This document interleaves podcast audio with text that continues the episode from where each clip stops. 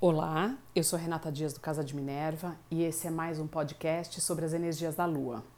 Hoje eu vou falar da lua cheia que vai acontecer em Câncer junto com o eclipse lunar a 20 graus de Câncer no dia 10 de janeiro de 2020, aqui em São Paulo por volta das 5 e 25 da tarde. Esse vai ser o primeiro eclipse da série de, eclipse, de seis eclipses esse ano que é um ano que promete começar efetivamente grandes transformações nas nossas estruturas de sociedade, as estruturas de vida. Então é importante uh, para esse eclipse checar onde você tem câncer no seu mapa natal, onde tem 20 graus de câncer e onde tem Capricórnio, porque o Sol vai estar em Capricórnio a 20 graus, se opondo a essa lua. Né? A lua uh, cheia ela traz sempre iluminação, Lua tem a ver também com segredos escondidos que acabam vindo à tona, uh, questões que a gente ainda não conseguia observar com clareza e que na lua cheia se tornam mais evidentes. Então presta atenção o que, que vai aparecer de novo ou o que, que vai estar tá sendo desvelado para você nesse período. O período de eclipse, a energia dele dura mais ou menos por seis meses. E esse eclipse ele é muito importante porque junto com ele outras conjunções uh, importantes estarão acontecendo e outros aspectos muito fortes estarão acontecendo. Então, primeiro, a conjunção de Plutão com Saturno a 22 graus, que acontece dia 12, dois dias depois.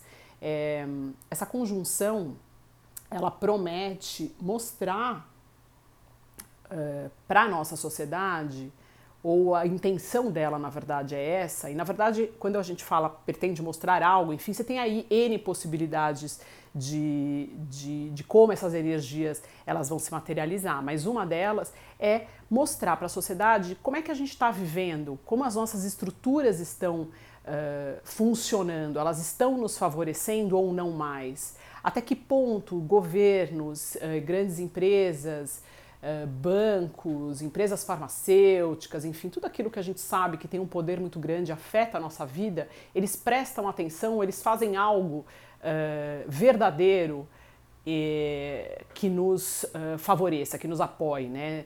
Os grandes governos, as grandes empresas, eles precisam, eles têm deveres e para com nós, para, com o povo. Então a gente precisa saber e precisa ver até que ponto eles estão cumprindo com esses deveres e até que ponto você está cumprindo com os seus deveres em relação a tudo, em relação à sua vida. Você está fazendo aquilo que tem que fazer, está uh, resolvendo as coisas da melhor forma possível, com integridade, seriedade, em relação a tudo, em relação a relacionamentos, a amizades, ao trabalho, às suas verdades. Você está fazendo, você está vivendo as suas verdades, você está vivendo ainda de um jeito que você aprendeu ou que você acha que é o certo, sem ser o real para você. Então, buscar essa verdade, eu acho que é o primeiro passo para você começar a agir corretamente uh, em direção àquilo que você precisa fazer, em direção à sua vida uh, que vai realmente te preencher. Porque quanto a gente não vive uma vida verdadeira para a gente, ela não nos preenche. A gente sente um vazio muito grande e é um vazio quase que permanente.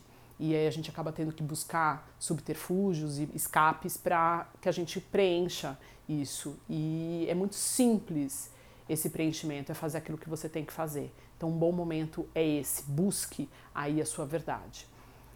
Observe uh, todos os pontos entre 18 graus até 24 graus uh, no seu mapa natal, que você tem Câncer e onde você tem Capricórnio. Então, são as duas casas que serão mais afetadas, e esse ponto, esses pontos, essa margem aí de graus vai ser realmente mais enfatizada, principalmente se você tem planetas. Né? E aí a energia desses planetas eles vão agir na, uh, nessas áreas da vida que estão sendo uh, afetadas. Quem tem planetas nesses graus de 18 a 24 graus, nos signos de Terra, Touro e Virgem, e nos signos de água, escorpião e peixes, vão ter aí uma ajuda extra uh, e benéfica, vai ter uma fluidez permitindo que as mudanças aconteçam de forma mais suave ou de uma forma mais leve. Em contrapartida, quem tem planetas nesses graus, né, de 18 a 24 graus no, no mapa natal, em Ares e em Libra, vão ter que mudar, querendo ou não. A gente vai ter aí uma quadratura envolvendo uh, Câncer, a Lua e os planetas e Saturno, Plutão, Sol, Mercúrio vai estar em conjunção também com o Sol. Então, comunicação, uh, o nosso jeito de ser no mundo, as nossas responsabilidades, as decisões que tomamos e os nossos sentimentos, a nossa vida interna vai estar sendo afetada. Quem uh, tem aí uh, planetas em Câncer e em Capricórnio vai ser afetado de qualquer jeito, assim, não tem escapatória. Então, comece a observar o que, que você deveria ter feito, que não fez, porque você vai ter que fazer, querendo ou não. E principalmente quem tem planetas em câncer, comece a deixar de lado o excesso de emotividade ou de emoção e pense um pouco mais racionalmente para tomar as decisões. Tire um pouco os sentimentos de lado, analise e tome as decisões de forma correta. E em compensação, quem tem planetas em Capricórnio, observe uh, onde você deixou de colocar a sua sensibilidade e os sentimentos. Coloque um pouco mais, acesse a tua, o teu lado emocional para te ajudar nas decisões. Então é aí um equilíbrio de forças. A força de Capricórnio, sempre muito racional, muito objetiva, precisa colocar um pouco mais de sentimento e de emotividade. Em contrapartida, o canceriano ou quem tem muitos planetas ou quem tem planeta em câncer coloca, tira um pouco as emoções de lado e pense um pouco mais racionalmente.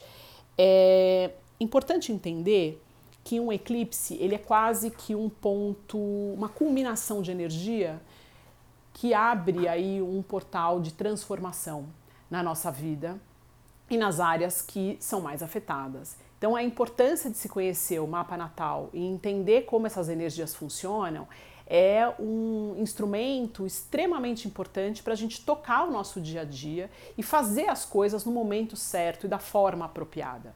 Então, quanto mais conhecimento você tem, mais você se adequa nas suas decisões em períodos que são mais favoráveis uh, para uma coisa ou para outra. Então, isso é realmente importante. astrologia não é brincadeira, astrologia não é aquilo que a gente costuma uh, ver em horóscopo somente, ela tem muito mais, tem muita coisa envolvida por trás e muitas delas são muito individuais. Então, tem a ver com o teu mapa natal e os trânsitos e de que forma esses trânsitos afetam o seu mapa uh, de nascimento.